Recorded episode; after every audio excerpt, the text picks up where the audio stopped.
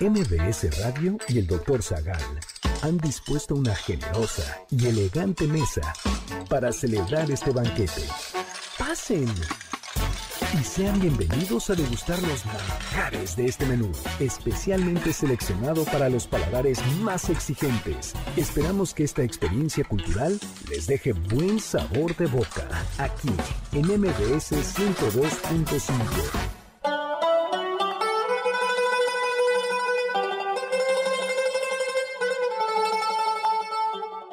los Medici? ¿Cómo inició el poderío de esta familia? ¿Qué influencia tuvieron en la política de Europa? ¿De dónde eran originarios? ¿Cómo surgieron los cheques? ¿Por qué se les considera como una de las familias más importantes del Renacimiento? ¿Qué pasa con ellos en la actualidad? ¿Cuáles eran los platillos que se degustaban en la casa de los Medici?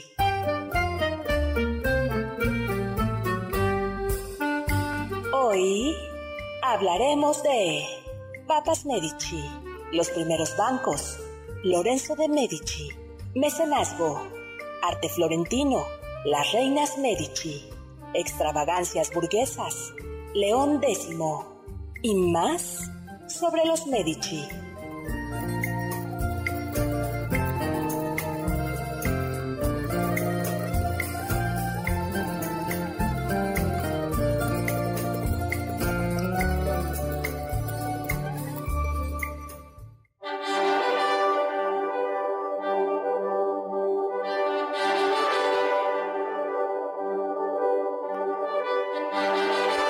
Las puertas del Louvre se abren de par en par.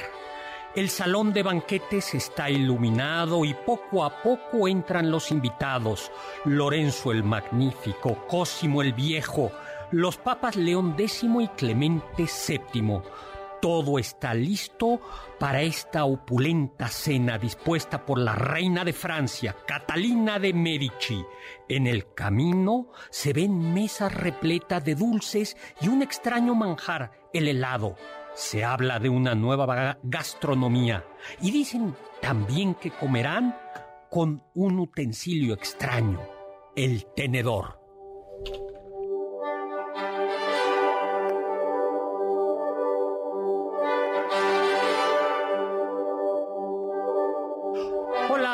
Amigos y amigas, ¿qué tal? ¿Cómo, ¿Cómo, están? Yo soy Héctor Zagal y en este banquete estamos asistiendo al Louvre donde gobiernan los reyes de Francia del Renacimiento y nuestra anfitriona es Catalina de Medici y también María de Medici, porque hoy hablaremos de los Medicis y como es lógico, tiene que haber gente de ese nivel, de esa aristocracia, de esos saberes. Y por eso tenemos a doña Carla Aguilar, elegante y distinguida.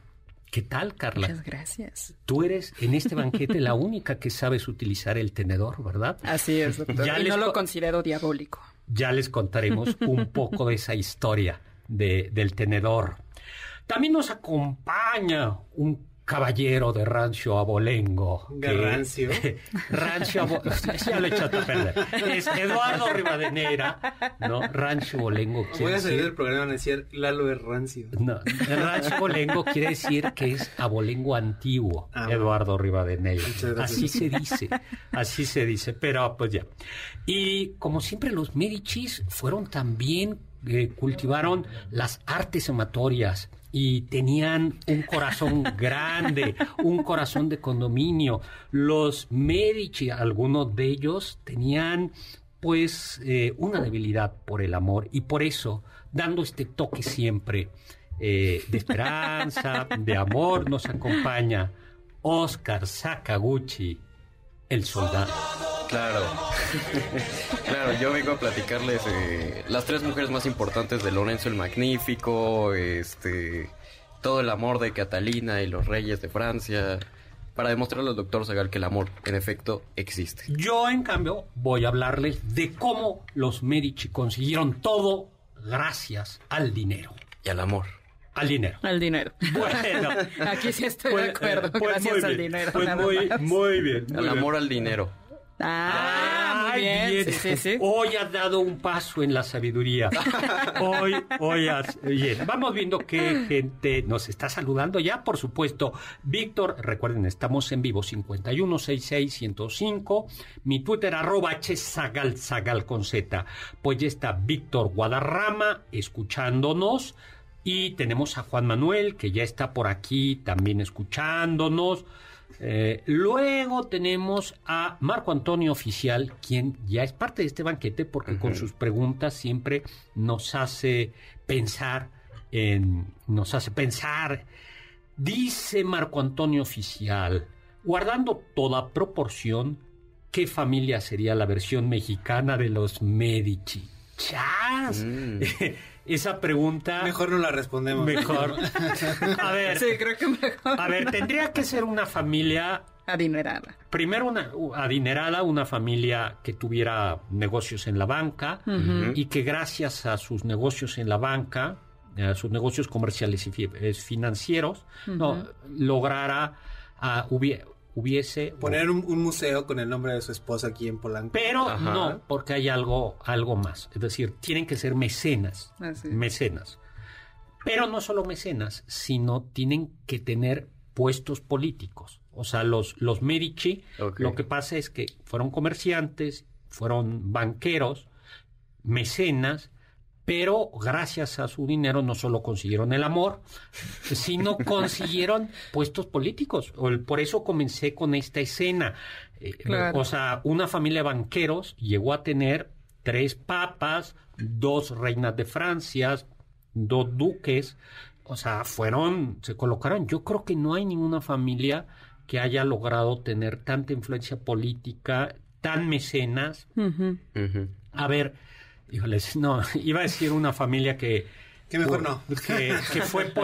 uno de ellos fue... Eh, pero pero no, no, les faltó los, los, mecenas. No, yo creo que, que es, es una pregunta muy comprometedora, pero, pero es muy buena. Muy, muy buena. Doctor, y es que creo que algo importante que quizás podríamos eh, decir brevemente es cómo se manejaba la política en Florencia, porque era una república pero quienes podían ocupar los cargos tenían que ser gente de mucho dinero. Exactamente, como la vez pasada, en el, en el programa pasado hablamos del renacimiento y dijimos que había ciudades que no eran gobernadas por señor feudal, sino que eran gobernadas, por decirlo así, autogobernadas por la burguesía, eh, ciudades en el norte de Europa, como Brujas, como Amberes, como Hamburgo, como Frankfurt, y repúblicas, así se llamaban en Italia, como Venecia, Venecia, Florencia, Florencia, ¿qué otras, Lalo?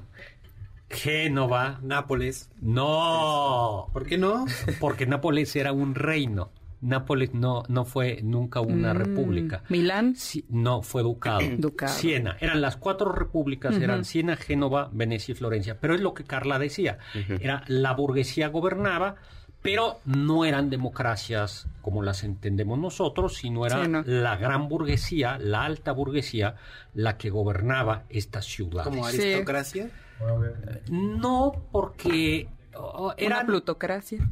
Eran, sí, era como Pluto. Era, a ver, todos los ciudadanos gobernaban y había una forma, digamos, democrática, pero en la práctica los, los que ejercían eran eran las, las clases altas, la, la, burguesía. Tendría que ver un poco más con una república oligárquica. Pero yo creo Sí, porque uno de los requisitos era siempre ser varón.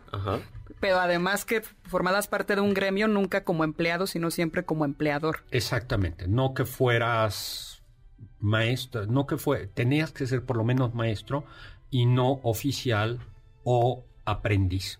y claro, había, como ya comentamos, de gremios a gremios. No era lo mismo ser el gremio de los zapateros que el gremio de los comerciantes de lana. De lana. Y precisamente había una familia que comerciaba con lana, pero no, no piensen, bueno, y que terminó comerciando con la otra lana. No, no, no vendían suétercitos simplemente, sino lo que hacían era eran grandes comerciantes de lana, traían la lana desde Inglaterra, a veces la hacían trabajar previamente en, en algunas ciudades alemanas o flamencas y finalmente la bordaban, la convertían en grandes paños finos en la ciudad de Florencia. Y estoy hablando justo de la familia Medici. Los Medici en su origen eran comerciantes de lana. Pregunta, ¿por qué se llaman Medicis? Chan, chan, chan. Bueno, tenemos antes de seguir un saludo a eh, en Minas, Oaxaca, a la familia Paz Bautista, a Luis Carlos y a toda la familia Bautista que nos está escuchando, siempre nos manda eh, saludos. Mira, Jarochelo dice, una familia puede ser Harp Elu. Sin embargo, no, te, no tienen personajes políticos, ¿no? Y además tendrán que tener en la iglesia también. Porque... No, es que no se puede todo. Sí, eso ya. No, pues eso lo pudieron los. eso, lo pudieron. eso lo pudieron los Medici. Por eso es, a ver, un papa, una reina. Pues un que ante las, ante las leyes actuales ya es muy difícil tener eso.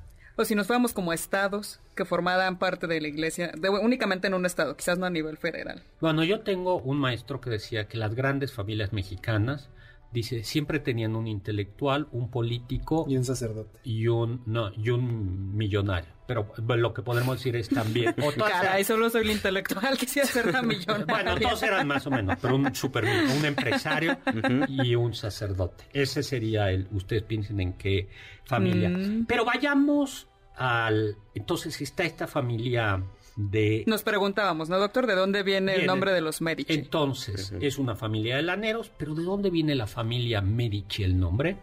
Yo había investigado, doctor, que viene el, primero desde donde surge esta dinastía, es médico, Dipotrone, y le llamaban médico no porque fuera, bueno, la medicina entonces era muy distinta como lo que conocemos ahora, pero no realizaba cirugías, no curaba con hierbas o preparados farmacéuticos, sino que era como un taumaturgo, una suerte de mago, y la gente por eso lo llamaba médico, porque realizaba algunos milagros. Pero no se sabe mucho más de este personaje. Pero, pues sí, sabemos poco. El chiste es que eran los, el gremio de laneros era muy importante en Florencia, ¿no? Insisto, por, no, no hacían suéteres de lana, sino hacían eh, terciopelos, era, y, luego los exportaban, los, los exportaban al resto de Europa. Y entonces, en 1389, lo recuerdo como si fuera el día de ayer, nació Cosimo de Medici. Eh, nació Cosme, a quien conocerían Cosme el, como Cosme el Viejo, yo en realidad lo conocía como Cosme el Cuando era muy niño.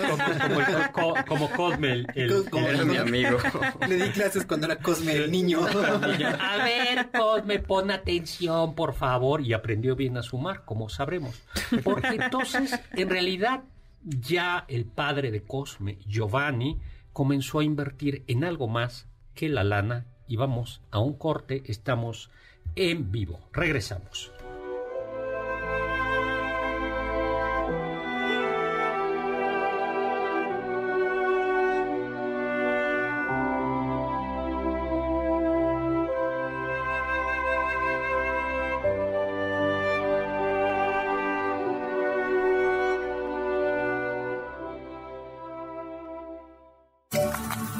Diccionario del doctor Zagal. La palabra banco proviene de un préstamo lingüístico del germánico bank. Su significado es asiento, pero a partir del siglo XVI comenzó a asociarse con negocios comerciales donde prestaban dinero, pues las personas que lo hacían siempre se encontraban trabajando sobre bancos.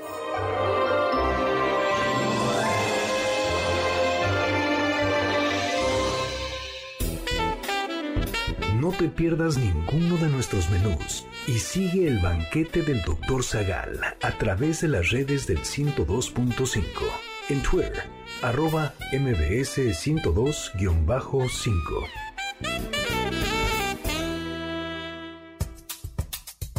¿Quieres felicitar al chef por tan exquisito banquete?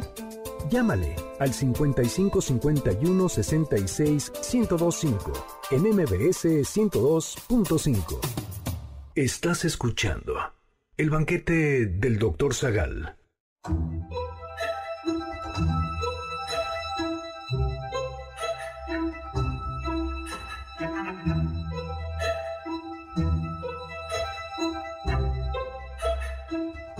Hola, hola, estamos de regreso. Soy Héctor Zagal y estamos en este banquete hablando de la familia Medici. Como todos los sábados a las cinco y media de la tarde, recuerden mi Twitter es arroba hzagal, zagal con z y estamos al 5166125 acompañado de Carlita Aguilar, de Eduardo Rivadeneira y de Oscar Sakaguchi. Y estábamos platicando de dónde venía de, un personaje, Giovanni de Medici, pero antes de esto lo que hay que decir es que algunos de aquí se están queriendo apropiar como los Medicis, de los bienes, ah. de los bienes, y no los quieren sacar, porque dicen algunos que los... Lo íbamos a compartir con usted, doctor. Ah. Ahora ya nadie ganó. Ah, bueno, nosotros no, pero ustedes sí pueden los ganar. comensales ganarán. ¿Qué pueden ganar? Se pueden llevar un pase doble, doctor, para Ricardo Arjona el, el próximo 25 de marzo a las 8 de la noche en el Fodosol un pase doble para Lagunilla, mi barrio, para el viernes 10 de marzo a las 8 de la noche en el Centro Cultural Teatro 2. También se pueden llevar un pase doble para la obra Güences y Lala para el martes 7 de marzo a las 20.30 horas en el Teatro Versalles y tres pases dobles para eh, que vivas la experiencia de la cartelera de Cinépolis en formato tradicional, válido todo el mes. Tan, llévate. En formato tradicional, ya hay que especificar. En formato tradicional. o sea, que te vayas a comer unas palomitas. Así es. Eh, Sí. Oiga, doctor, yo ah, antes de seguir. Bueno, esto es Oigan, pero ajá, esto es el 5166 Y nada más los pidan. Sí. Exacto. Hoy vamos a ser magníficos y magnánimos como los Medici. Y entonces, va, nada más llámenos y, ya está, ¿no? Así es. Bueno, entonces vayamos, pues yo le decía que eh, estamos en el siglo, siglo XIV.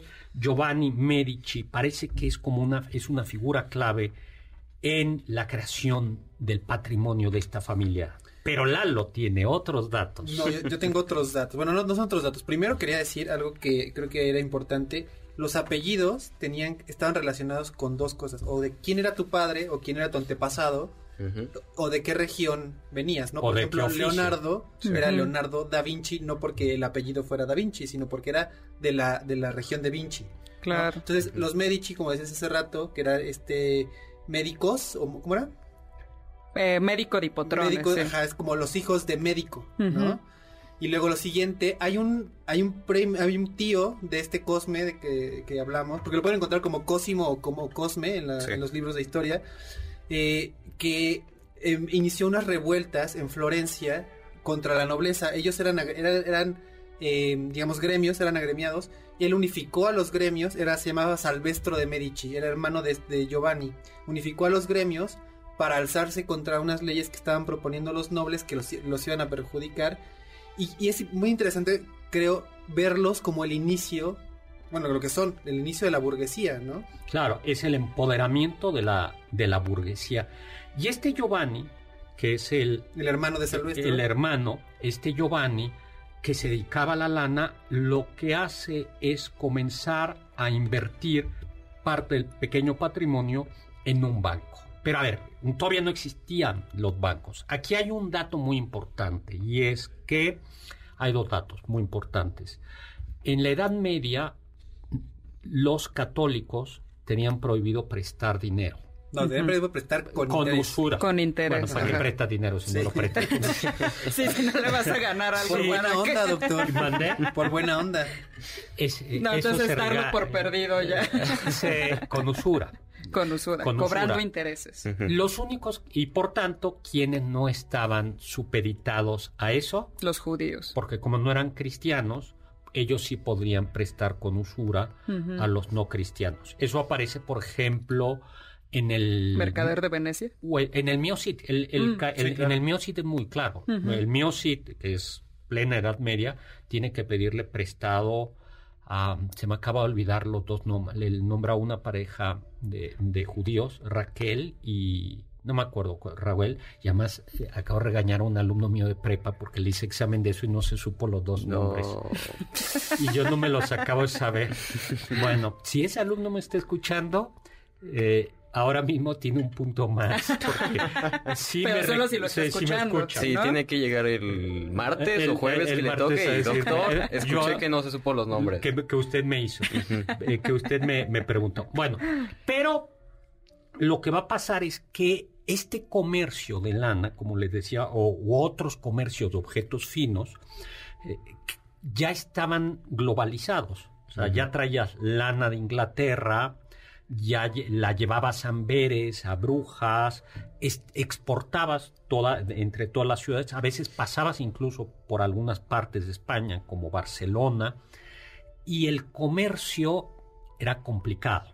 El, comercio era, era, era complicado porque recuerden que llevar dinero en efectivo siempre ha sido peligroso. Siempre ha sido peligroso. Entonces, Cosme lo que va haciendo es, por un lado, tener eh, sucursales. En realidad ya tenían socios en Nápoles, Ginebra, Brujas, París, Londres, eh, pero sobre todo en las ciudades del, del norte, tenían socios y comienzan a decir, mira, en lugar de, de mandarte el dinero de esto, te mando un papel firmado diciendo te debo tanto. Y como la gente confía en mí, tú puedes eh, cobrarle eh, a otra, tú puedes vender ese papel a otra persona que venga aquí y que me lo cobre. Sí. Es decir, imagínate que eh, le digo, ya, ya recibí la, la, la, lana, te mando un papelito donde digo, yo Giovanni Medici, debo a, no sé, a tal, tantos florines. Y pueden ser pagaderos en cualquier ciudad donde yo tenga un... Un banco, una sucursal de mi banco. Socio, Un socio, un socio. Y entonces comienza a salir. Y entonces le llegaba luego un cliente o un socio de una persona a Florencia y le decía, traigo la letra de cambio. Y entonces le, Cosme o Giovanni pagaban el, dinero y así, gracias a la letra de cambio, es, nace lo que será después el cheque y ese es el, origen del banco. Y también, los, y también algo muy importante es, es una cosa muy boba, pero la partida por cuenta doble. ¿Tú sabes qué es la partida por cuenta doble? No, doctor, ¿qué es? No, doctor, yo también me perdí ahí. Es ingresos y egresos. Como un Excel. Sí. Ya. Es, eh, no, entiendo nada entonces. Es ingresos y egresos. el llevar las cuentas de esa manera, ingresos y egresos, se llama cuenta por partida doble y por separadas, y luego conciliarlas, esas contabilidades son muy, muy importantes. Y así es como va saliendo poco a poco, eh, eh, poco a poco lo que serán los bancos, porque esto, el negocio de los Medici al final ya no va a ser vender eh, ya no tela, sino vender dinero. Claro. En realidad lo que vendes es dinero. Porque... vendían un servicio, ¿no? Le, sí, vendes un servicio. Si no, justo lo, que hubiera pasado es que los hubieran quemado. No, a ver, vamos por partes. Entonces, porque ¿qué es lo que va a pasar? Primero, porque la usura no estaba castigada con quema.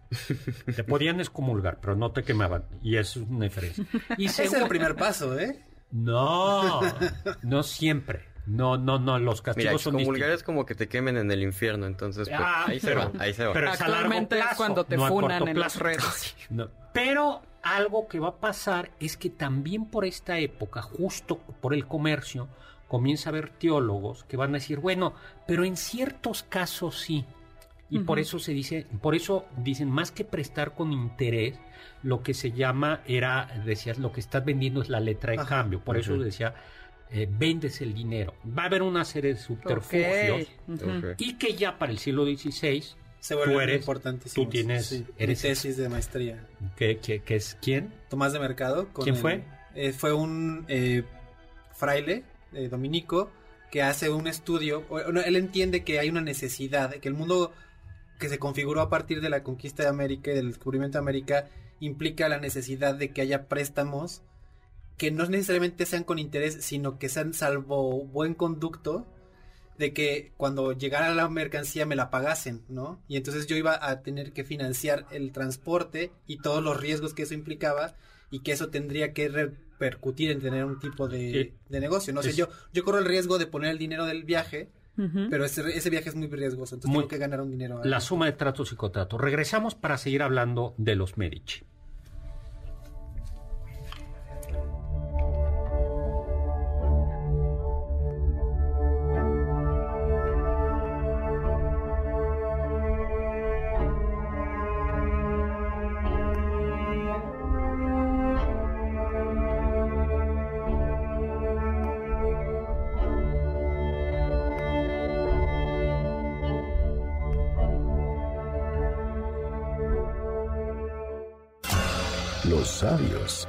Dicen. Van y fiesta mantienen al pueblo quieto. Lorenzo de Medici.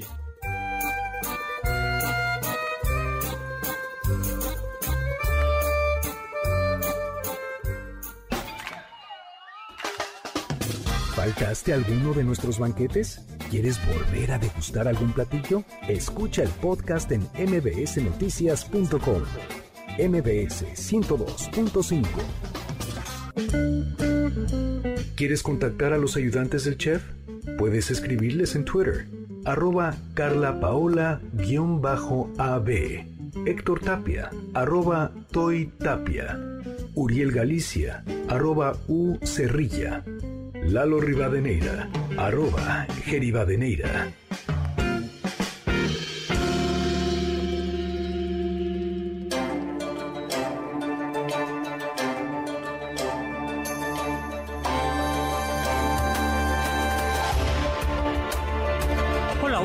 Regreso. Soy Héctor Zagal y estamos en este banquete hablando sobre la familia Medici. Como todos los sábados aquí en MBC 5 de la tarde, acompañado Carla Aguilar, Eduardo Rivadeneira y Oscar Sakaguchi. Y estamos hablando de cómo hacia el siglo XVI comienza poco a poco a flexibilizarse la actitud de la Iglesia católica en torno a los préstamos con interés. Pero es un proceso muy tardío y todavía, como notaba Carla, eh, hacía notar Carla, eh, los banqueros, especialmente cuando eran judíos los prestamistas, eran muy mal vistos, eso está clarísimo. Ahora sí en el mercader Eh, de, Venecia, de ¿no? Shakespeare, claro. que es justo una república comercial. ¿Y por qué eran necesitaba financiarse? Bueno, siempre hace falta financiarse, pero los comerciantes necesitaban, o sea, si en lo que tú traías eh, la lana de Inglaterra, la pasabas por Amberes y luego llegaba a Italia, podían pasar tres meses. Pero lo que detona ya eso y hace imposible, mm, eh, cambia el, el modelo de negocio, es el descubrimiento de América, donde el, va- mandar el barco Es muy riesgoso, tres como meses, decía riesgoso ¿no? y tarda meses. Entonces tú podías estar recuperando tu inversión, si es que la recuperabas, en un año y medio, ¿no? Sí, o si se hunde el barco, los la piratas, pierdes, pues ya perdiste, totalmente. sí. Bueno, pero entonces eh, este hombre, eh, Giovanni, pues comienza con, con comienza a tener este, esta, Éxito este con banco los bancos. y. Cosimo eh, eh, y su hermano Lorenzo heredan este negocio, ya un negocio muy, muy, muy importante, pero Cosimo o Cosme el Viejo, pues en los 25 años en los que estuvo frente a lo que des- podríamos llamar ya la banca Medici, multiplicó el patrimonio y tenía ya no solo sucursales en, en ciudades comerciales, sino también en ciudades como Nápoles, Ginebra, Brujas, París, Londres, París, Pisa, Aviñón, Milán y Lyon. Dije Lyon, no León, Guanajuato, ¿no? Eh, Lyon. Eh, y supo esto sorprendente atraerse, por supuesto, yo no diría que las simpatías, pero sí la cercanía de los ricos. ¿Por qué? Porque los ricos, los poderosos, los reyes necesitaban Dinerito. dinero. Sí. Eso ha sido siempre. Todos los políticos de todo el mundo mundial, de toda la historia histórica, siempre han necesitado Dinero. dinero. Y lo mismo la iglesia. Y lo mismo la el iglesia. Vaticano también, también le prestaban al Que Vaticano. además no solo hacía religión, sino que además la Santa Sede era un gobierno muy poderoso y necesitaba dinero. Pero lo interesante es que al darle trabajo, al hacer que floreciera Florencia, valga la redundancia, pues facilitaron el ascenso social de la pequeña burguesía y entonces se gana eh, Cosme Celaro se ganó la simpatía de eh, la pequeña burguesía florentina. Pero no solo esto, sino por eso me cae bien Cosme Medici, eh, se convirtió en un gran mecenas. Ya platicamos de los mecenas la vez pasada Sí. y comenzó a, gra- a dar grandes sumas de dinero para construir obras como el convento de San Marcos, la Basílica de Florencia, la Biblioteca Lorenciana. Ustedes se acuerdan, no, ustedes son muy jóvenes de cuando Dr. Lecter va a Florencia. Sí, claro. Justo la chamba que le van a dar es la de bibliotecario de la Eh, Laurentiana. Órale.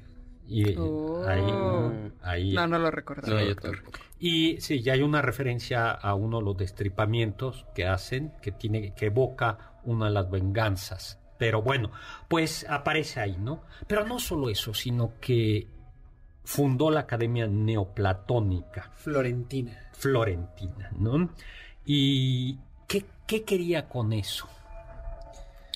Pues ahí sí creo que quería retomar, eh, fundar como, yo creo que era una especie como de, de universidad pública, sí. No, no, Bueno, no, yo creo que lo, lo que quería era prestigio.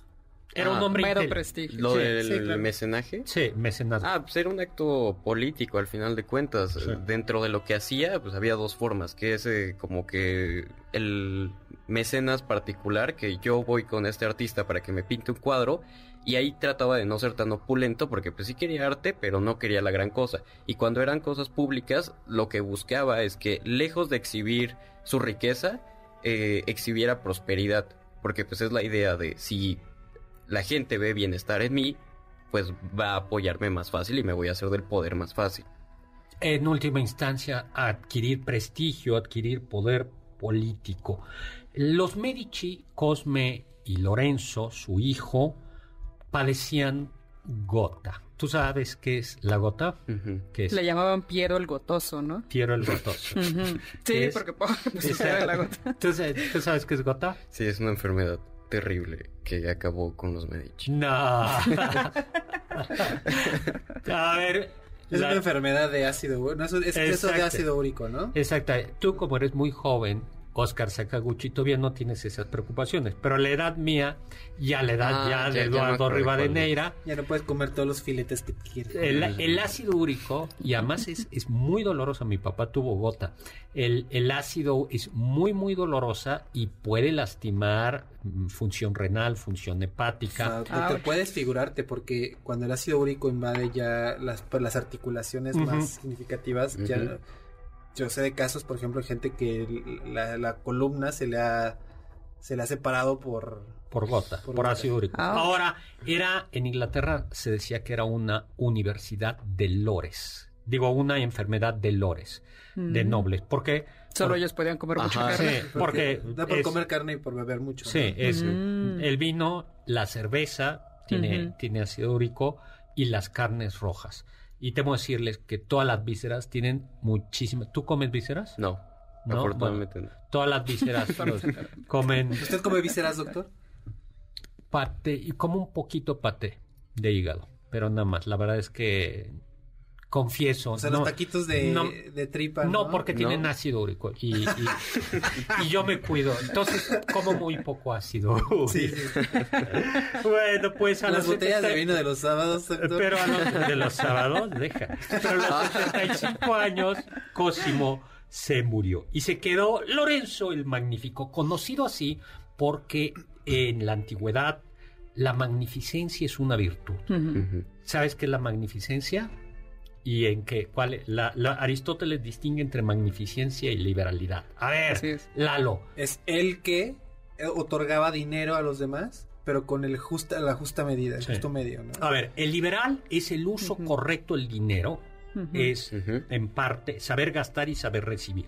Por ejemplo, si ustedes van a, un, a comerse unos tacos y no dejan propina, no son liberales. Son ¿no? tacaños. Son tacaños. Eso es un vicio.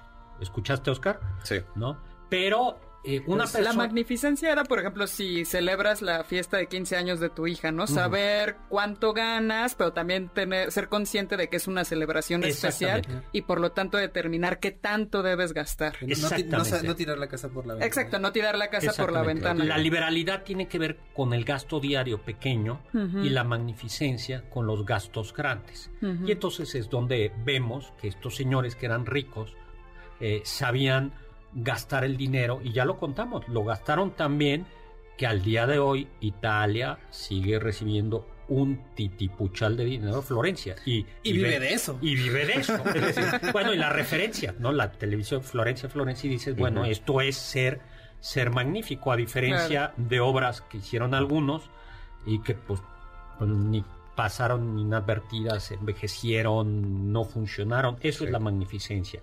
Bueno, Lorenzo, eh, ¿quería decir algo? ¿Yo? Sí. Ah, nada más quiero preguntar si en las dos, o sea, si en la magnificencia y en la... Liberalidad. Ajá, está el punto del justo medio.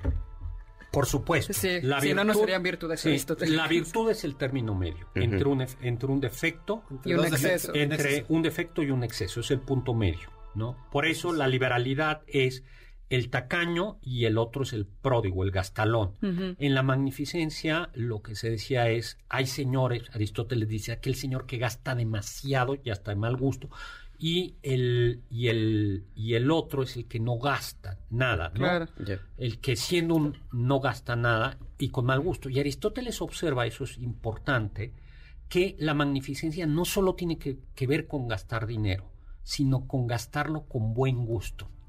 Por eso se conoce a Lorenzo y a Cosme como magníficos. O sea, porque puede haber gente que haya hecho grandes obras, pero pues no tuvieron el, el, buen, el buen gusto, ¿no? Aristóteles pone el ejemplo, dice, cuando un rico, porque los ricos patrocinaban las puestas de obras de teatro, que viste de púrpura al, coro, el, la, ropa púrpura era carísima. Y dice, eso no es magnificencia, porque no, no tenías por qué hacerlo así, ¿no? En cambio, lo que hizo Lorenzo, que entre otros fue mecenas de Leonardo y de Miguel Ángel, pues ustedes dirán. Y Botticelli, yo creo que Botticelli es quien más le... Y nos vamos a un corte porque si no, aquí no hay magnificencia con el tiempo. Bye.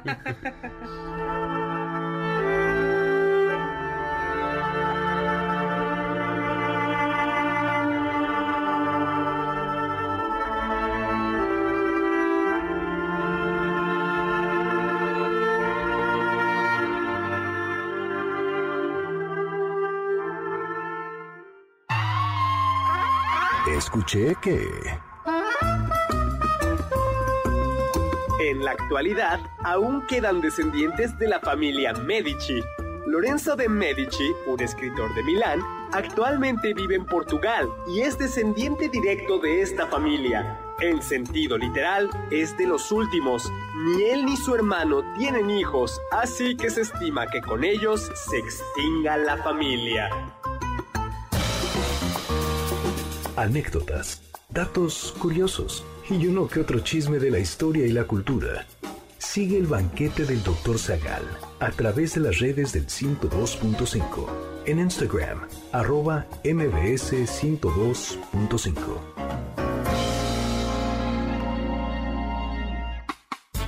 En contacto con nosotros en nuestra página de Facebook, Dr. Zagal. Ya volvemos a este banquete después de un ligero entremés comercial. ¿Listos para el siguiente platillo? Quédate con nosotros. Aún hay mucho por picar y la promesa sabrosa, el postre. Hay quien dice que... muchas teorías respecto a cómo surgió el escudo de armas de la familia Medici. Algunos aseguran que hace alusión al caballero Averardo, de quien la familia descendió, y a su combate contra el gigante Mugello. Los círculos del escudo en realidad son abolladuras que resultaron del combate, y el diseño es así, pues al final Carlomagno permitió que Averardo utilizara la imagen del escudo maltratado para conmemorar su victoria contra el gigante.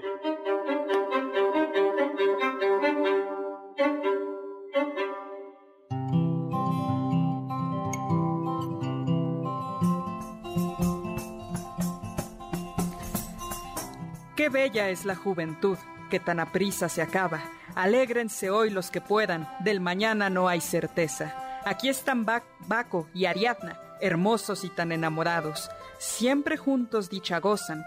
Como el tiempo, el tiempo fluye y pasa, estas ninfas con nosotros la alegría van buscando. Alégrense hoy los que puedan, del mañana no hay certeza.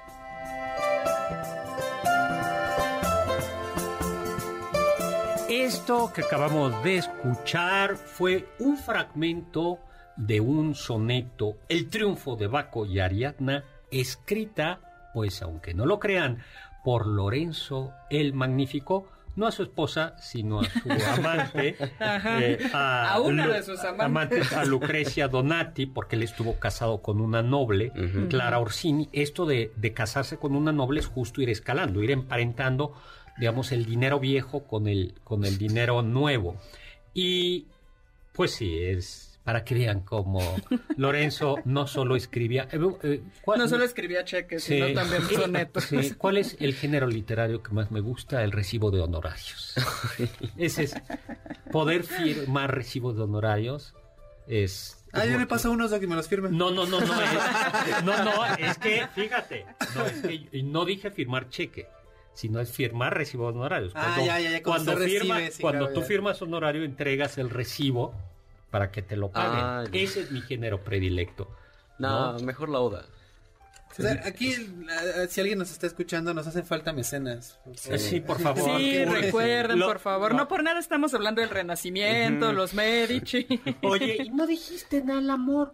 Es que ya no leyó la parte de Viva Baco, Viva el amor y fue como de, pues bueno, ya. Esperaba que entraras El doctor otra vez se metió con, con los temas económicos, entonces pues... Pero, ya diste el paso del amor al dinero. Bien. Podemos decir Viva Baco, Viva el amor, Viva el dinero. Su corazón burgués está contaminando mi corazón romántico. Bien. Sientes la fuerza dentro de ti. Bien. Bueno, doctor, pues... tenemos ya ganadores de pases dobles rápidamente. Felicidades a Salvador Salvador Emanuel Reyes Hernández, a Julio Alfredo Villegas Royce y Alejandro Jonathan Cueto Coducci.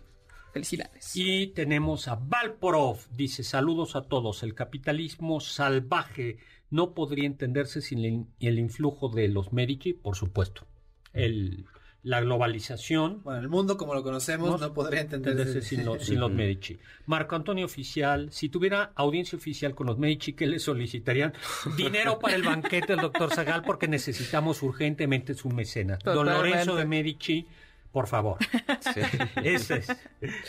Oiga, doctor, Hoy es, bueno, no fue hoy, pero sí le mandamos felicitaciones a Lisette Llamas Escamilla, que dice que fue su cumpleaños y le cantaría que le mandáramos un saludo. Entonces, felicidades, Lisette.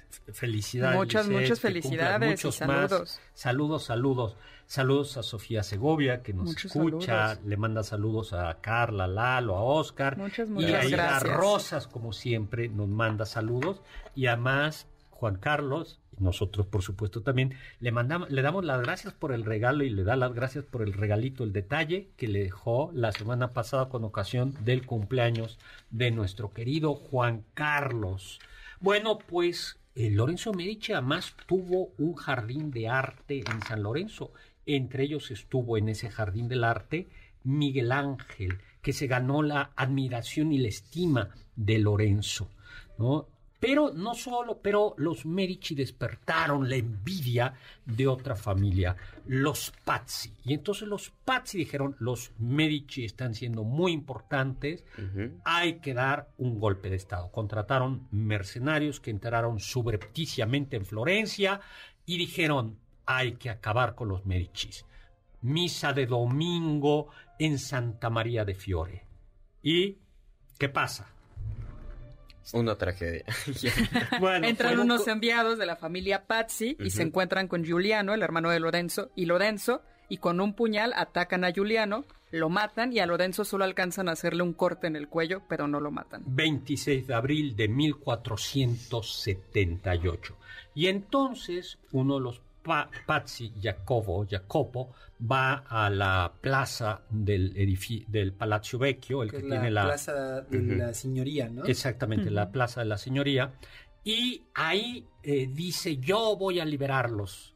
Y pues no, el pueblo no querían, No querían ser liberados. Eh, el pueblo, Florencia, lo abuchó, y además dijeron que habían cometido un sacrilegio porque habían asesinado a uno de los hermanos eh, a, un hermano Lorenzo en la catedral, que eso era, era gravísimo. Pues la familia Pazzi fue ejecutada, los, los que tuvieron que ver con ello, con, con, ellos sí, con el atentado y el resto de la familia se le confiscaron bienes y el resto de la familia tuvo que huir. Porque Hay un cuadro, ¿no? De Botticelli que representa significativamente esa, esa querella entre los Pazzi y los Medici. ¿El de la traición? No, el de Palas Palas y el Centauro. Ah, no lo sabía. Sí, Palas representaba a los Medici porque Palas era la, era Atenea, ¿no? La diosa de la sabiduría. Y los centauros tenían... La fama es el salvaje. Exactamente, eran los salvajes. Entonces, eh, el triunfo de Palas sobre el centauro le representaba el triunfo de los Medici sobre los Pazzi. No lo sabía. Y fíjate que ese cuadro lo acabo de ver con mis alumnos. Es muy bonito. Es muy, muy bonito. Donde lo, estoy poniendo en Twitter y Palas Atenea le está haciendo como así, cuchi cuchi, este, rascando la cabeza a al centauro. Al centauro. Qué interesante, ¿no? Porque ahí, bueno, ahí hay un poco de propaganda política mezclada con grandes obras artísticas. Hay, muchísima propaganda política. Botticelli, yo, decía siempre que es muy significativo. Botticelli pone a los, a los Medici en casi todos sus cuadros. O sea, propaganda eh, por ejemplo, En la adoración de, los, de, los reyes. Ah, claro. Sí, sí, sí. Los reyes aparecen en segundo plano y los verdaderos reyes que están adorando al niño son los Medici. Cosme y es muy es muy interesante claro pues era el era el el, que, pagaba. el que paga claro. bueno también los Medici fueron tan poderosos que se enfrentaron con el Papa porque el Papa quería controlar una ruta comercial y los Medici no se dejaron. Y no es solo sorprendente esto, sino los además le debían dinero los papas, sino como poco a poco, eh, gracias a la influencia de los Medici, fueron colocando a hijos, en, a, hijos de la familia Medici en Roma, fueron elegidos cardenales y finalmente vamos a tener a tres, a cuatro papas, ¿no? A León X. De León X, cuando llega a ser papa. Que él es segundo hijo de Lorenzo, el magnífico. Imagínense, ¿no? El poder que llegan a ser. El canto de bienvenida fue con, con Alejandro VI, reinó en Roma, le dijeron Venus, porque Alejandro VI Borgia pues tenía Sí, sí. Creía en el amor, y no solo en el amor romántico, sino en el amor eh, sexoso, ¿no? Sí, venerio. Venerio. Por eso Venus, así sonó mejor. Luego, con Julio II es el reino de Marte, porque Julio II era militar, ah, Y finalmente, con Leonardo X, reina Minerva, la diosa de la sabiduría. No era tan así, pero pues sí, era bastante culto León, eh, León X. Luego otro es Clemente VII, aunque hay un antipapa que se llamó también Clemente VII, Clemente de Aviñón, y por cierto hay un vino que se, de Aviñón que se llama Clemente VII, y eh, Clemente VII que fue arzobispo de eh, Florencia, luego cardenal. Y luego ya no nos dio tiempo de hablar de dos grandes mujeres, dos grandes reinas de Francia, reinas consortes, que eran Médicis. Pues nos vamos, se nos acabó el tiempo. Muchas gracias a Carla Aguilar, a Lalo Rivadeneira, a Oscar Sakaguchi. Gracias en cápsulas a Carmen Cruz Larios y Héctor Tapia. Gracias en controles a Víctor Luna. Y en producción a Juan Carlos Castillo, Carla Aguilar y Oscar Sakaguchi. Lo dejo con el siguiente programa, Balones al aire con Eduardo Chabot y todo su equipo. Y lo dejo con Immanuel Kant, que dijo Sapere Aude. Atrévete a saber. Confiamos que este banquete ha sido un deleite gourmet y cultural. Gracias por escucharnos y nos esperamos el próximo sábado con una deliciosa receta que seguro será de su agrado. MBS 52.5